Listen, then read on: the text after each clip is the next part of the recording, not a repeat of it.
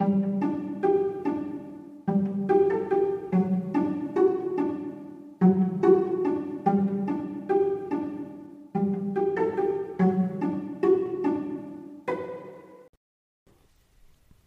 und herzlich willkommen.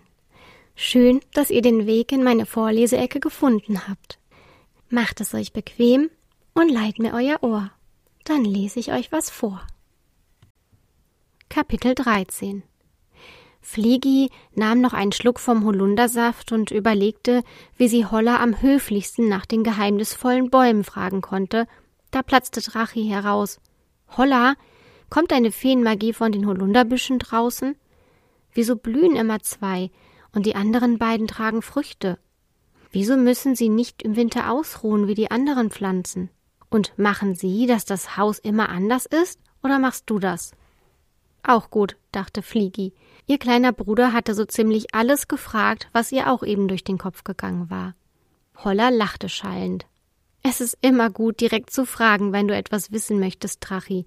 Nur so kannst du etwas lernen, sagte sie schließlich, immer noch kichernd. Fliegi lächelte, sah Holla aber auch gespannt an. Und es ging nicht nur ihr so. Auch Fluffy hatte neugierig seinen Kopf gehoben. Um deine erste Frage zu beantworten, ja, in gewisser Weise kommt meine Magie von den Bäumen, aber nicht so wie die der anderen Feen. Eigentlich bin ich gar keine Fee, sondern eine Dryade.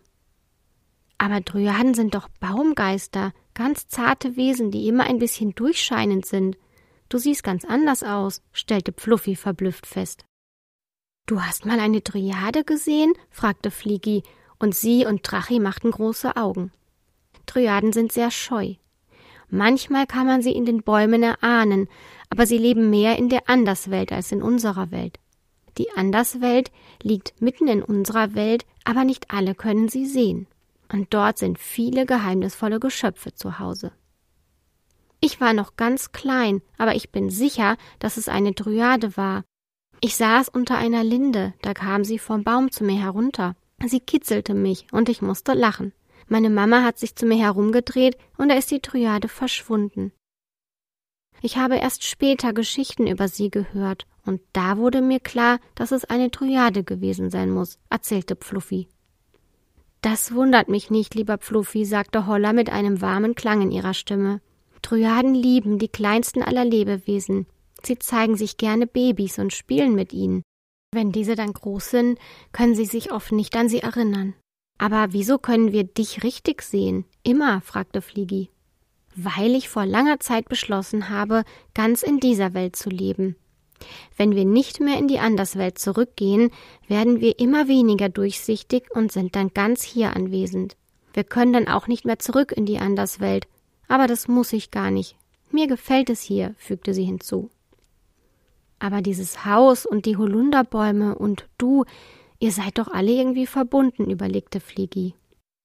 Da hast du recht, liebe Fliegi, erwiderte Holla. Ich bin eine Holunderdryade. Es ist tatsächlich so, dass ich mit dem Holunder draußen verbunden bin. Ich bin ein Teil von den Bäumen und sie sind ein Teil von mir. Sie müssen sich nicht ausruhen, weil die Kraft, die sie normalerweise im Winter aus der Erde schöpfen, von mir kommt.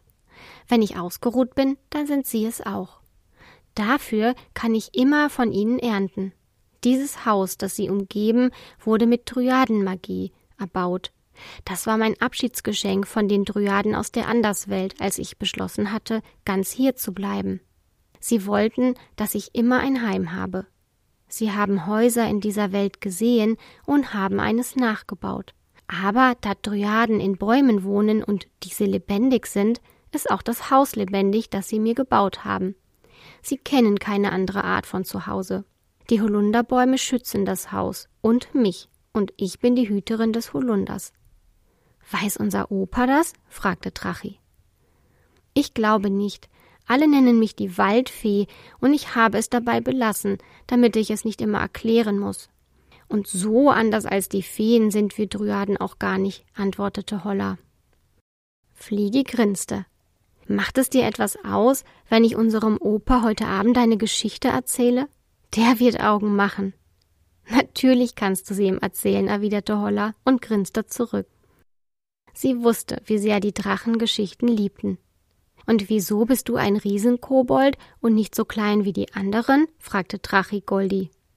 Der fing auch an zu lachen und antwortete, das ist bestimmt eine wunderbare und interessante Geschichte. Aber ich kann mich leider nicht an sie erinnern.